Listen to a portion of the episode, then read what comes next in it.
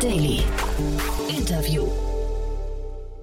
Herzlich willkommen zurück zu Startup Insider Daily. Mein Name ist Jan Thomas und wie vorhin angekündigt, Laurent Körge ist bei uns zu Gast, der Country Manager Germany von Bolt.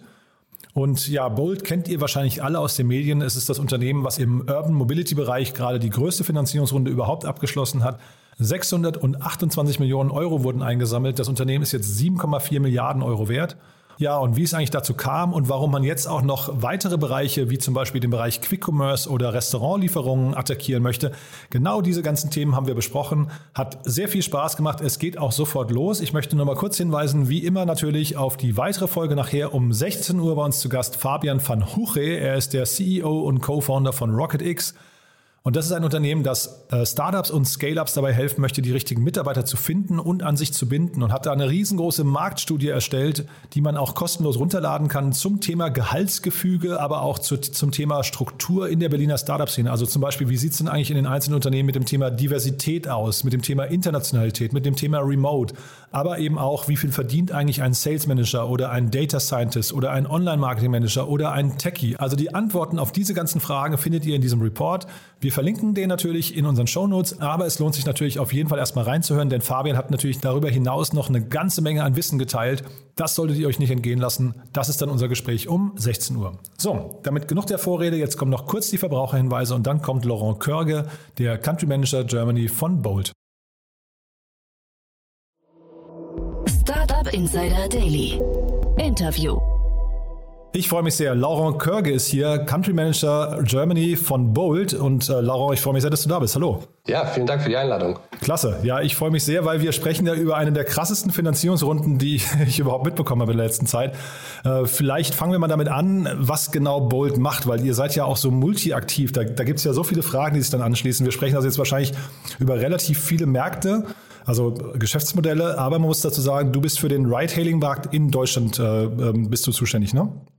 Richtig, richtig. Also Bolt ist ja schon mittlerweile fast acht Jahre alt, äh, kommt ursprünglich aus äh, Estland, also aus dem Baltikum, ähm, sind sozusagen gestartet als äh, Ride-Hailing-Player ähm, mittlerweile über, sagen wir jetzt die Jahre hinaus, haben wir natürlich andere Business Verticals, wie wir die intern sozusagen ähm, nennen.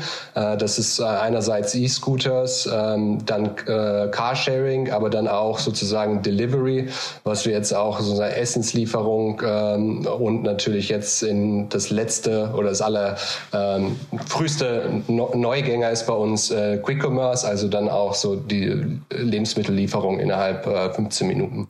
Ja, jetzt erzähl mal, weil das ist ja wirklich total interessant. Ihr seid ja quasi in allen Märkten damit aktiv, die gerade total heiß umkämpft sind und ihr habt irgendwie so eine Bundling-Strategie, die ihr scheinbar verfolgt. Ne? Das klingt fast so ein bisschen an der Super-App. Wie, wie passt das zusammen? Ähm, klar, also es ist zum Teil natürlich eine Strategie, die wir verfolgen. Äh, wir sind natürlich in, in den meisten Märkten mit Ride-Hailing äh, schon über mehrere Jahre ähm, und haben natürlich einen, einen riesen Kundenstamm dafür aufgebaut. Ähm, es macht natürlich dann Sinn, sozusagen, wenn wir jetzt auch über die Mobilität sprechen, ähm, Ride-Hailing, was wir sozusagen als, als gutes Produkt zwischen, sagen wir mal, Kurzstrecke bis vielleicht 13, 15 Kilometer ist es ein ideales oder auch meinetwegen zum Flughafen ideales Produkt, aber besonders dann auch Kurzstrecken, die man hat, ist E-Scooters. Und natürlich haben die Kunden, die auch jetzt bisher äh, unser Ride-Hailing-Produkt benutzen oder erstmals vielleicht dann nur unser E-Scooter-Produkt auch Bedarf, andere Mobilitätsformen zu benutzen. Ähm, ist es, denke ich, auch mal strategisch sehr schlau, indem natürlich man, wie es auch Markus schon kommentiert hat, ich glaube, ein Größteil der PNL ist ähm, Marketing gedriven äh, und man teilt sich natürlich viele Kosten und natürlich auch zentral hat man viele Synergien im, im Bereich äh, äh, zentrale Funktionen, ob das jetzt Public Policy ist oder Engineering. Man kann natürlich äh, Kräfte zentral nutzen und dann auf verschiedene Vertikale übertragen und, und hat natürlich äh, Kosteffizienten, die man dann am Ende den, den Kunden hoffentlich weitergibt, indem man sozusagen auch die ähm, Mobilität äh, preiswerte anbieten kann als vielleicht manche andere, andere Konkurrenz von uns. Mhm. Ich frage mich, ob damit verbunden ein bisschen die Gefahr läuft, sich de zu defokussieren. Also, dass man den Fokus verliert, weil ich meine, jeder dieser Märkte, wie gesagt, ist ja heiß umkämpft. Ähm, Im, im Grocery-Bereich, Quick-Commerce-Bereich, aber auch im, äh, im, im Scooter-Bereich gibt es starke Mitbewerber. Dann habt ihr, glaube ich, mit Uber Eats oder generell Uber, ich weiß gar nicht, ähm, war, war zu lesen, dass die ein sehr starker Konkurrent für euch sind. Und ich glaube, mit jedem dieser Konkurrenzfelder ist man ja eigentlich schon beschäftigt, aber jetzt kommt ihr quasi mit so einer Superlösung. Definitiv. Also wir kennen natürlich Konkurrenz vom, vom Ride-Hailing-Bereich schon über diese sieben Jahre. Natürlich gibt es auch in den anderen äh, Geschäftsmodellen äh, Konkurrenz. Äh, wir sind natürlich auch intern so aufgestellt, wie gesagt. Also es gibt äh, ich, der bin ich total fokussiert auf, auf Ride-Hailing in Deutschland.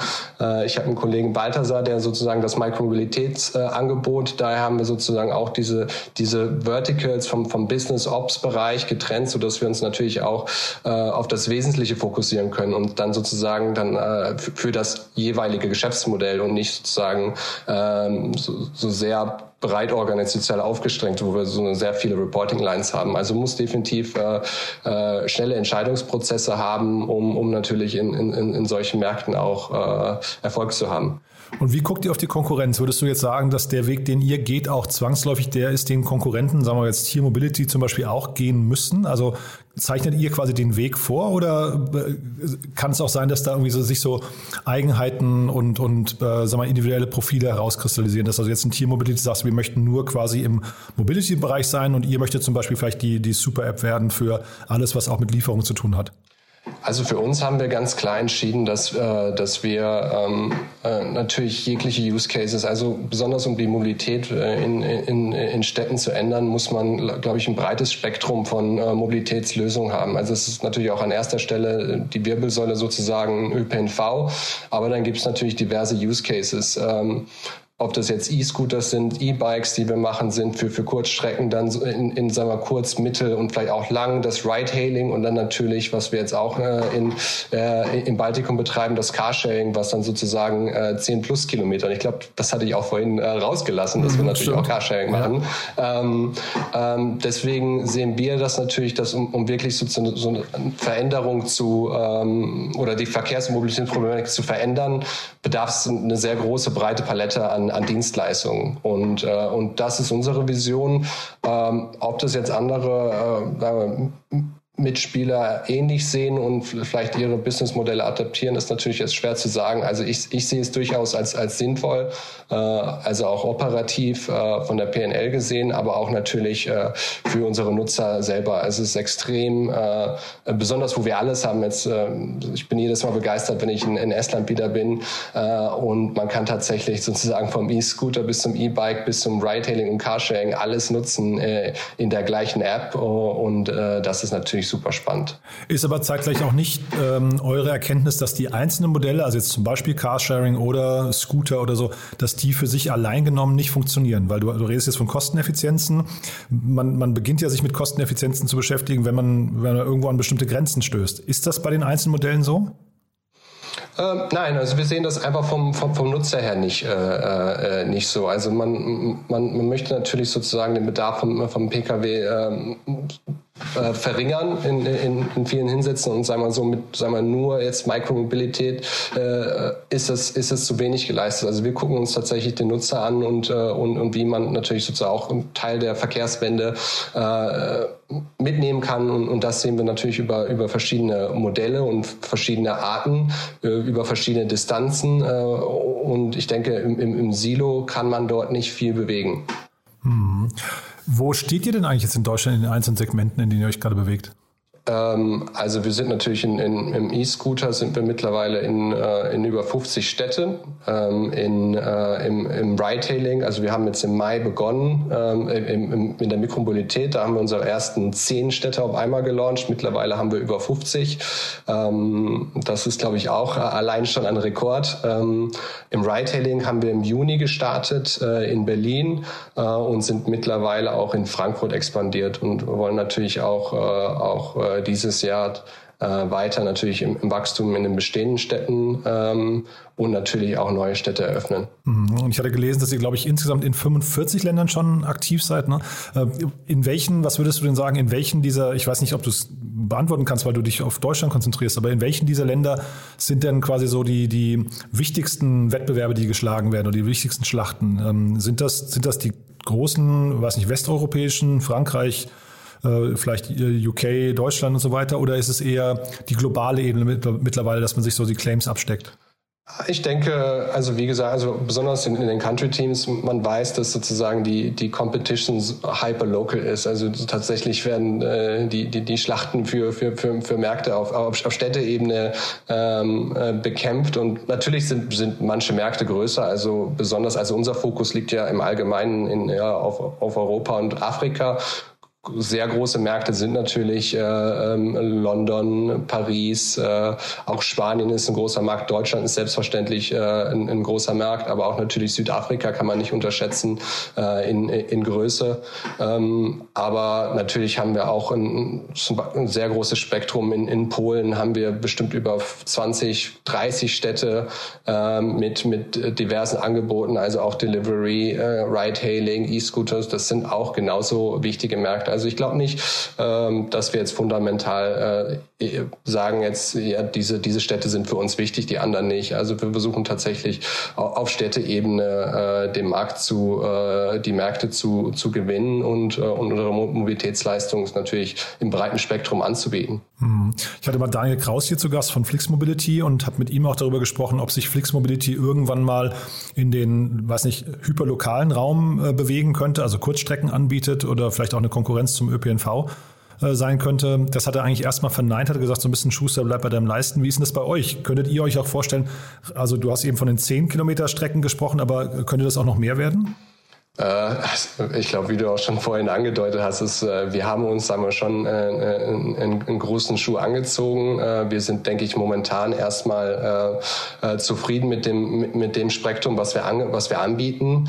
Ähm, aber ich würde auch sagen, sag niemals nie zur gleichen Zeit. Wir haben, ich denke, vor fünf, sechs Jahren hätten wir uns jetzt auch nicht vorgestellt, vielleicht Carsharing zu machen. Ähm, das ist sozusagen auch, wir sind als Unternehmen gewachsen. Wir haben sozusagen auch die, die Probleme identifiziert, die, die, die Städte haben, äh, die Use Cases, die Kunden haben und, und haben uns dabei weiterentwickelt. Also äh, grundsätzlich, äh, momentan sehe ich es jetzt als, äh, als genug fürs Erste, aber wer weiß, wo die Reise am Ende hingeht. Mhm. Und apropos Reise hingehen, wie ist das denn auf der globalen Ebene? In, in den USA seid ihr noch nicht aktiv, ne? Und ich glaube in China oder generell Asien auch noch nicht, oder? Äh, nein, sind wir noch nicht. Also in, in der Tat ist, ist, ist unser Fokus tatsächlich äh, äh in ähm, in Europa und Afrika. Jedoch haben wir jetzt zum Beispiel auch äh, Paraguay in, in, Südafrika gelauncht. Also wir, wir gucken natürlich uns immer an. Also wir haben da auch ein sehr ähm, ähm, Expansionsteam, was auch sehr datengetrieben ist äh, und, und, guckt sich natürlich auch mal andere Märkte außerhalb sozusagen unserer, unser, unseren Kernmarktplatzes an, also Europa und, und, und Afrika. Ähm, dann kann das schon mal durchaus passieren. Aber dass wir jetzt äh, konkret äh, die US oder äh, Asien im Visier haben, äh, ist nicht der Fall. Mhm. Und wie kam es zu Afrika? Weil das konnte ich mir tatsächlich gar nicht so herleiten. Also ich, ich, Europa kann ich natürlich total verstehen, dass man da Land für Land macht, aber wieso Afrika? Ist da, ähm, ist, ist das aus, ich weiß, ihr, ihr kommt mit einem relativ günstigen Tarif um die Ecke, aber ist das trotzdem monetarisierens, äh, von der Monetarisierungsseite interessant genug für euch? Mm, definitiv. Also natürlich ist das alles, diese Entscheidungen sind, glaube ich, auch äh, lang vor meiner Zeit im World. Ich bin jetzt schon äh, etwa zweieinhalb Jahre dabei. Ich glaube, ähm, dort haben wir schon gestartet vor, vor fünf, also auch relativ früh. Ähm, wir haben gesehen zum Beispiel, äh, dass teilweise auch, äh, sagen wir jetzt in, in Osteuropa, wo wir dann auch so sehr stark schon waren, dass es sehr ähm, ähm, Bargeld äh, dominierte äh, Märkte waren, wo es dann zum Teil in, in, in, in auch Südafrika, was glaube ich der erste Markt war, ähm, dort äh, Mobilitätsanbieter das gar nicht angeboten, angeboten haben. Also nur sagen wir, Zahlarten über digitale äh, Zahlungsmethoden, die da dort auch nicht wirklich verbreitet sind. Äh, wir hatten das als, äh, als äh, Opportunität, denke ich mal, erstmals gesehen und sind mittlerweile sind das auch Riesenmärkte. Natürlich reden wir über andere Durchschnittspreise in, in, in dem Sinne. Ich glaube, vom GMB sind natürlich andere Märkte größer, ähm, aber ähm, da, da läuft ist schon ein großes Volumina und natürlich die Zukunftsperspektive allein da im, im ganzen Kontinent, Kontinent ist natürlich riesen, riesengroß. Und jetzt hatte ich in der Pressemeldung gesehen, 100 Millionen Kunden habt ihr insgesamt. Habt ihr Zahlen veröffentlicht oder äh, kommuniziert ihr die, wie oft euch ein Kunde nutzt? Also wie oft äh, monatlich die App geöffnet wird pro Kunde? Äh, das haben wir in der Tat nicht kommuniziert. Also das ist, die 100 Millionen sind tatsächlich jetzt einfach so ein, auf, nicht jetzt auf ähm, sozusagen Returning Customer Basis. Mhm.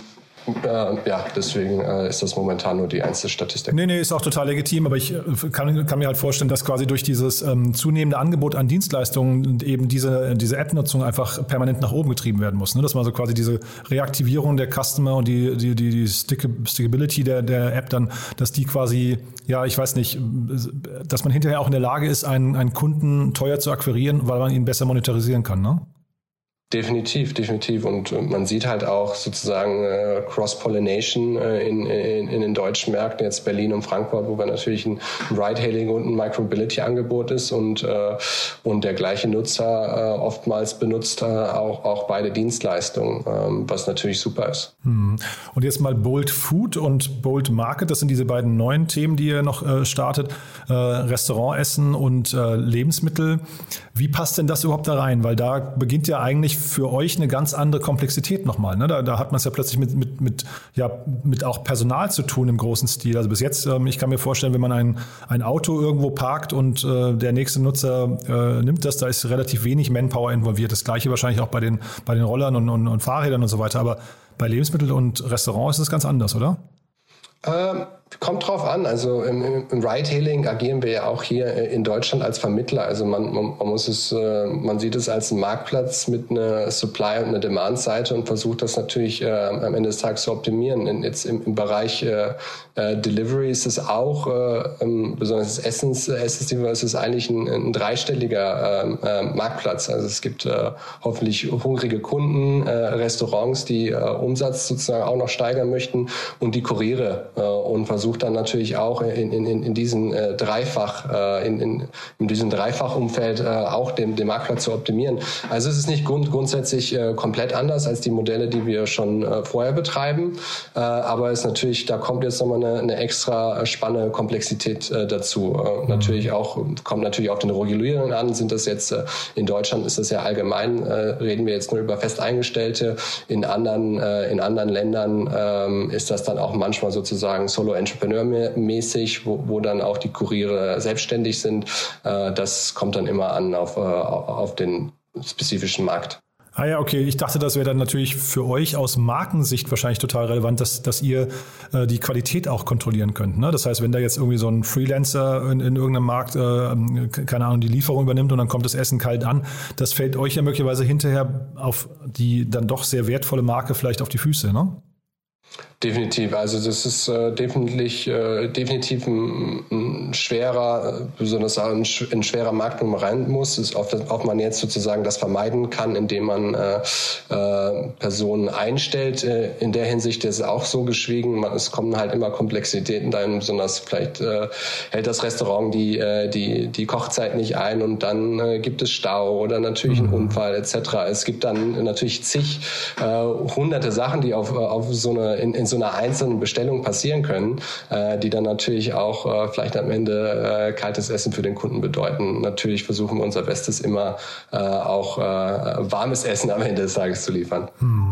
Jetzt habt ihr eine Riesenfinanzierungsrunde abgeschlossen, 628 Millionen Euro. Ne? Und äh, die Bewertungen habe ich gelesen, 7,4 Milliarden Euro. Das ist ja schon wirklich extrem. Äh, ich vermute mal, du warst jetzt bei den Investorengesprächen nicht dabei, aber kannst du äh, vielleicht trotzdem mal versuchen, so zu antizipieren, mit wem vergleicht ihr euch denn eigentlich auf einer globalen Ebene gerade? Ich glaube, äh, vergleichen äh, tun wir uns äh, mit keinem heutzutage. Also ähm, ich denke, wir haben ein Produkt, was äh, alleinständig ist im Markt. Also wir betreiben natürlich äh, super viele verschiedene Businessmodelle Modelle, äh, selbstständig. Es ist jetzt keine Integration von Dritten. Ähm, also mir, mir fällt jetzt nicht so einfach ein, wer, wer uns sozusagen jetzt gleich, gleich steht. Besonders in den Märkten, wo wir jetzt auch aktiv sind. Natürlich ist die, ist die Runde super, besonders auch wenn man Investoren wie Sequoia Capital jetzt auch, die sozusagen die, die Who's Who von, äh, von, von, äh, äh, von den Startups oder jetzt mittlerweile keinen Startups äh, früh auch investiert hat. Ähm, das ist natürlich toll zu sehen und äh, motiviert uns äh, in den Ländern weiter, weiter zu wachsen. Mhm. Ja, ich finde es total faszinierend, dass ihr dann so, so quasi mehrere Dinge kombiniert zu, zu einem eigenen Produkt. Ähm, frag mich aber auch zeitgleich, also man muss ja in so einer Investorenpräsentation auch die Marktgröße irgendwie definieren. Kannst du dazu was sagen? Geht ihr dann einfach hin und sagt, na, das ist der Quick-Commerce-Bereich und der, äh, ich weiß nicht, Lieferando-Bereich und dann eben noch der Ride-Hailing-Bereich und Carsharing und, und äh, Scooter-Bereich äh, und kombiniert die einfach und sagt, das ist unser Markt oder wie, wie geht ihr davor? Also natürlich haben, haben die einzelnen, die einzelnen Geschäfte haben ja auch eine, eine Marktgröße. Ähm, da, da, sieht man natürlich, äh, wie man am Ende des Tages, wie, wie groß das äh, Geschäft sein könnte in den Ländern. Aber äh, natürlich betrachten wir die äh, erstmal im Silo, im, im, Silo sozusagen für, für die einzelnen Geschäftsmodule. Äh, das ist jetzt nicht, dass wir einfach alles zusammenwürfeln. Also wir gucken uns da schon in, im Detail an, äh, ähm, wie die einzelnen, wie die einzelnen Produkte performen. Also es ist ja, glaube ich, jetzt auch kein, äh, kein Geheimnis, wenn man weiß, dass Ride-Hailing jetzt schon fast sieben, acht Jahre da ist. Das ist bei weitem das, äh, das, das größte Geschäft, was wir haben und, äh, und die anderen wachsen super schnell hinterher. Ähm, aber das gucken wir uns äh, und ich denke auch die Investoren werden sich das dann auch äh, einzeln betrachten, wie die Performance von den, äh, von den verschiedenen ähm, Business Units ähm, tatsächlich läuft. Mhm. Dann frage ich mal andersrum, wenn ihr jetzt quasi in so einen neuen Markt reingeht und eure App promotet, mit welchem Nutzerversprechen promotet ihr die denn? Also wir versuchen, äh, also wir, Bolt glaubt fest an, an niedrige Preise und äh, Mobilität für, für alle erschwinglich zu machen. Ähm, das, ist, das ist tatsächlich immer uns, unser Kern. Also wir haben versuchen, jeden Markt, den wir einzugehen, versuchen uns ganz klar in den Kopf zu setzen, was ist unsere Value Proposition hier. Ähm, jetzt zum Beispiel im, im Ride-Hailing-Bereich ist es ganz klar. Also wir haben eine Demand- und eine Supply-Seite. Auf der Supply-Seite haben wir jetzt zum Beispiel eine Servicegebühr für Fahrer und äh, man muss sagen, im deutschen, im deutschen Markt ist es oftmals ein äh, Unternehmen, also Mobilitätsanbieter, Flotten. Äh, und wir haben eine Value Proposition von, von 15 Prozent Servicegebühr, außer natürlich mit anderen Faktoren auch noch dazu gerechnet. Das ist sozusagen auch äh, äh jetzt gegenüber der Konkurrenz äh, 10 bis 15 Prozent äh, weniger. Ähm, das ist unsere Value Proposition und natürlich können wir dann auch über die ähm, über die Auslastung ähm, natürlich auch viele Kunden, viel Auslastung und dann dadurch auch ähm, die Verdienste der Fahrer sozusagen steigern. Ähm, also am Ende dann auch äh, dadurch auch sozusagen äh, preiswertigere Preise für, für die Kunden zu machen, äh, indem man das sozusagen äh, kombiniert. Ähm, das ist sozusagen, wie, wie wir uns auch die Märkte angucken. Also wir sind jetzt nicht generell in, in Märkte interessant, wo wir nicht sagen, hey, hier haben wir eine ganz klare Value Proposition, äh, die wir ausnutzen können, wo, wo die Kunden uns äh, dafür auch gerne nutzen möchten. Äh, wenn wir das nicht haben, äh, glaube ich, überlegen wir uns zweimal, ob wir auch tatsächlich äh, dabei sein möchten. Und das ist ganz klar die Anstrengung äh, in Deutschland auch. Ich glaube, im, im, im Ride-Hailing-Bereich sind wir in, in beiden Märkten äh, der, der preiswerteste und, äh, und der spannendste äh, Anbieter, Vermittler für für, für, für, die Fahrer und auch für die Kunden. Und in der Mikromobilität sind wir, denke ich, auch in den 50 Städten der, der preiswerteste Anbieter. Ähm, also das ist jetzt auch äh, mit No Unlock 10 Cent. Äh, ich Grundsatz, äh, als ich letztes Mal gibt, das macht das kein anderer. Und das machen wir jetzt schon äh, seit sechs, sechs Monaten. Und dann, also jetzt habt ihr natürlich die, die Kriegskasse voll, aber wann müsst ihr denn profitabel werden? Weil ich meine, günstige Preise bedeutet ja auch, man, es dauert länger, bis man profitabel ist, ne? Hm, also ich denke auch grundsätzlich, dass wir äh, in vielen äh, vielen Märkten. Äh, in Deutschland ist natürlich jetzt nicht der Fokus, äh, schnell profitabel zu werden. Wir haben jetzt im letzten Jahr, Mitte letzten Jahres angefangen. Wir sind äh, wachstumsorientiert, aber wir können auch tatsächlich sehr preiswerte Mobilität anbieten in, in vielen Märkten ähm, ähm, und auch zur gleichen Zeit Profitabilität, profitabel sein. Ähm, das geht natürlich auch über diese sozusagen das, das Teilen der, der Marketingkosten über diverse Vertikale, über eine riesen Nutzerbasis Basis, die schon über sagen wir, mehrere Jahre aufgebaut wurde, über, über viele zentralen, äh, zentrale Kosten, die, die man sich sozusagen über, über verschiedene Businessmodelle teilt. Ähm, ich glaube, das kann äh, schwer äh, repliziert ähm, kopiert werden bei anderen. Also das muss erstmal so aufgebaut werden. Und daran haben wir natürlich auch jetzt mit, mit Schweiß über die letzten sieben, sieben acht Jahre das, das Leadership-Team mit Markus dran gearbeitet. Und deswegen glaube ich, ist das auch ein, ein ähm, was jetzt gerade äh, so Investoren wie Sequoia Capital sehen, ähm, dass, äh, dass wir eine sehr starke Konkurrenz im Markt sind. Mhm. Für alle. Mhm. Jetzt hast du gerade schon gesagt, äh, ihr seid ein Wachstumsunternehmen logischerweise. Es gab viel Aufbauarbeit, viel Schweiß, ja, wahrscheinlich auch ein paar Tränen. Äh, vielleicht, du hast mir im Vorfeld gesagt, ihr sucht auch Mitarbeiter. Vielleicht möchtest du uns mal kurz durch eure Unternehmenskultur durchführen. Ja, also ähm, wir suchen in der Tat, also wir haben jetzt global ähm, äh, 1000 offene Stellen. Wir sind jetzt, glaube ich, äh, mittlerweile jetzt auf 3000 gekommen. 1000 suchen wir momentan. Davon äh, gibt es äh, über 100 offene Stellen in, äh, äh, in Deutschland. Tatsächlich auch von, von Engineers und Products, die tatsächlich die, die tollsten Lösungen ähm, ähm, der Welt momentan bauen. Also es ist ja mega spannend, die Algorithmen, die tatsächlich dort, im, im Hintergrund ablaufen.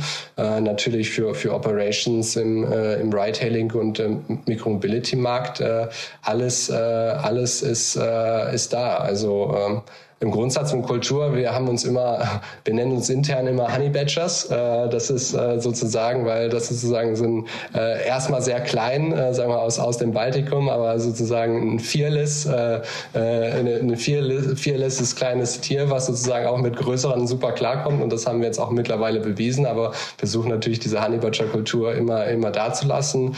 Äh, Grundsatz, wenn ich so, wenn man so Buzzwords, also wir suchen Leute mit, mit sehr viel Drive, Motivation, Enthusiasmus, natürlich auch intelligente Leute. Das braucht man hier ähm, im, im, Geschäft. Also das ist auch äh, Leute, die systematisch denken, logisch denken können, ähm, aber auch natürlich offen sind äh, für, für andere Meinungen. Ähm, Integrity ist natürlich auch für uns super wichtig. Ähm, Sachen zu priorisieren, ehrlich zu sein, äh, sagen wir Challenge, but mean well. Ähm, also es ist, äh, wir versuchen natürlich diese diese globale, auch diese Humble-Kultur, die wir eigentlich auch äh, sozusagen aus Estland haben, auch in Deutschland weiter aufzubauen. Also ich finde, wir haben schon ein super Team aufgebaut über die letzten, über das letzte Jahr. Das sieht man natürlich auch an den an den Resultaten, die wir allein in Deutschland gemacht haben. Und ich ich würde sagen, wenn es äh, Zuschauer oder Zuhörer in dem Kontext gibt, äh, man soll sich auf jeden Fall äh, bei uns melden äh, auf der Bold Careers Seite. Es ist super, super viele spannende Sachen gibt es momentan. Und ihr sitzt in Deutschland in Berlin oder wo sitzt ihr? Ähm, ja, unser, unser Hub ist tatsächlich in Berlin. Also da werden tatsächlich auch viele zentrale Positionen, also die jetzt sagen, auch Leute, sagen wir sehr, die, ich möchte im globalen Kontext äh, mithelfen. Wir, wir haben super viele zentrale Positionen äh, in Berlin, aber auch äh, sozusagen das, das Ride-Hailing-Team. Äh, wir sitzen alle in Berlin. Das, das Micromobility-Team ist natürlich äh, äh, sehr in, in verschiedenen Ecken, weil wir in 50 verschiedenen Städten sind. Also wir haben natürlich sehr viel dort auch in, in Lagerhäuser, in, in, in in zig Orten. Äh, also ist das mehr verteilt, aber versuchen schon sozusagen ein bisschen so einen zentralen Hub in, äh, in Berlin aufzubauen. Mhm. Super. Und dann vielleicht als letzte Frage noch, wenn wir uns in einem Jahr widersprechen würden oder Ende des Jahres, was würdest du sagen, wo steht ihr dann? Puh, äh, ich hoffe, ich hoffe, wir sind, äh, wir sind, äh, wir decken noch eine, eine größere äh, Anzahl an Städten mit unserem Mikromobilitätsangebot. Tatsächlich jetzt, wir sind ja schon in, in sehr diversen, auch kleineren Städten, also versuchen tatsächlich das Mikromobilitätsangebot überall hinzubringen. Ich hoffe, diesen Fokus, obwohl wir jetzt, glaube ich, 50 Städte gem gemacht haben letztes Jahr, ich glaube, das kann man äh, kaum überbieten dieses Jahr. Aber mal sehen, was sich, äh, was sich das Team äh, da ausdenkt. Ich hoffe, wir sind in, in, in vielen äh, größeren, wenn nicht allen großen Städten natürlich mit dem Ride-Hailing-Angebot äh, da. Ähm, ich hoffe, äh, dass wir ähm, äh, noch viele, viele Mietwagen und Taxiunternehmen für uns auch gewinnen können, weil das natürlich auch sehr auf der Supply-Seite ist, dass wir natürlich auch beide, beide Transportarten dort super integrieren können.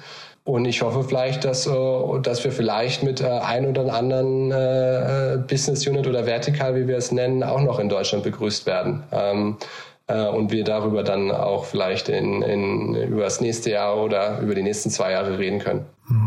Jetzt hast du noch keine neuen Verticals angesprochen oder angekündigt, äh, kann ich auch verstehen, aber das ist ja auch anzunehmen, wenn man einmal jetzt diesen, weiß nicht, permanenten Zugriff oder im, im, im Kopf des Users so auf, auf Platz eins vielleicht der Mobilitäts-Apps landen könnte, dass dann so drumherum noch, äh, weiß nicht, weitere Services kommen könnten. Ne? Vielleicht, äh, ich weiß nicht, Kurztrips oder Payment oder so, solche Themen sind ja vielleicht dann irgendwie relativ naheliegend. Ne? Definitiv. Also wir, wir evaluieren natürlich immer solche auch äh, andere Modelle. Ähm, es gibt immer verschiedene Challenges. Ich denke auch im, in, in Afrika gibt es zum Beispiel äh, super interessante Challenges auch mit, mit Payments sozusagen. Da, da gibt es viele, äh, viele Sachen, die man da noch verändern könnte, auch sagen wir im Fintech. Aber grob ist das natürlich, äh, wir sehen, wir sehen uns das am Ende, entscheiden wir uns tatsächlich nur für die Modelle, die auch äh, für uns Sinn machen, die Synergien über unsere anderen äh, Businessmodelle haben. Und wenn es solche Sachen gibt, dann überlegen wir uns äh, es bestimmt und äh, vielleicht wird, äh, wird dann das eins oder das andere noch kommen. Also wir nennen uns ja nicht umsonst Super App. Startup Insider Daily. One more thing. Präsentiert von OMR Reviews. Finde die richtige Software für dein Business. Super, Laurent. Wirklich sehr beeindruckend. Und jetzt kommen wir zur letzten Frage. Du weißt ja, wir haben eine Kooperation mit OMR Reviews, wo wir immer unsere Gäste nochmal bitten, ihr Lieblingstool mitzuteilen oder ein Tool, ein Tool vorzustellen, was sie gerne nutzen. Und ja, da bin ich gespannt, was du mitgebracht hast. Ich bin ein Riesenfan von, äh, von Automatisierung. Äh, deswegen habe ich mir gedacht, erstmal, ich könnte ja äh, Python sagen, aber ich glaube, das passt dann nicht wirklich so gut im, im, im Kontext, weil das ja eher eine Programmierungssprache ist. Aber dann habe ich mir kurz Gedanken gemacht. Ich finde super, finde ich DeepL. Also es tatsächlich benutzen viele aus meinem Team. Also DeepL ist sozusagen eine Übersetzungssoftware, ähm, die, weil wir natürlich global Content haben, neue Features launchen etc. Und die müssen natürlich dann auch schnell lokalisiert werden. Aber wir haben auch noch vice versa, wenn wir sozusagen auch Pressemitteilungen aus Deutschland, dann wollen natürlich auch die HQ-Funktionen äh, darüber lesen. Und äh, man kann tatsächlich dort über den Tool äh, das Duzen und das Siezen dann auch umändern. Also auch super unproblematisch kann man beide sozusagen äh, Höflichkeitsformen äh, schnell umändern. Also äh, DeepL finde ich äh, in dem Kontext äh, als, äh, äh als äh, Tool super empfehlenswert. Das Segment One More Thing wurde präsentiert von OMR Reviews. Vergleiche Business Software mit Hilfe von tausenden echten Nutzerbewertungen. Alle weiteren Informationen auf omr.com/reviews. Cool, da kommt jetzt noch ein Jingle. Laurent, es hat mir großen Spaß gemacht. Sehr beeindruckend, was ihr da macht und wie ihr vorgeht. Ich bin sehr gespannt, wie es weitergeht. Und ich würde sagen, wenn es große Neuigkeiten gibt bei euch, sag gern Bescheid, dann machen wir eine Fortsetzung, ja? Machen wir. Vielen Dank für die Einladung. Hat mir auch Spaß gemacht. Startup Insider Daily, der tägliche Nachrichtenpodcast der deutschen Startup-Szene. So, das war Laurent Körger, Country Manager Germany von Bold und damit sind wir durch für heute Mittag. Aber ich habe es ja gesagt, um 16 Uhr geht es hier weiter mit Fabian van Huche. Er ist der CEO und Co-Founder von Rocket X aus Amsterdam und das ist ein tolles Gespräch geworden. Ich habe es ja schon gesagt. Es geht um das Thema Gehaltsgefüge und auch Erwartungen der Mitarbeiter an neue Unternehmen oder auch an die bestehenden Unternehmen. Das heißt, hört euch das mal an, wenn ihr in irgendeiner Form mit Mitarbeitern zu tun habt, die ihr entweder führen müsst, dann kennt ihr ihre Erwartungen, oder einstellen müsst oder nicht verlieren wollt. Also diese ganzen Punkte sollten euch motivieren, das Gespräch nachher zu hören. Und dann, wie gesagt, kann man sich den Report auch kostenlos runterladen. So, damit hoffentlich bis nachher und erstmal alles Gute. Ciao, ciao.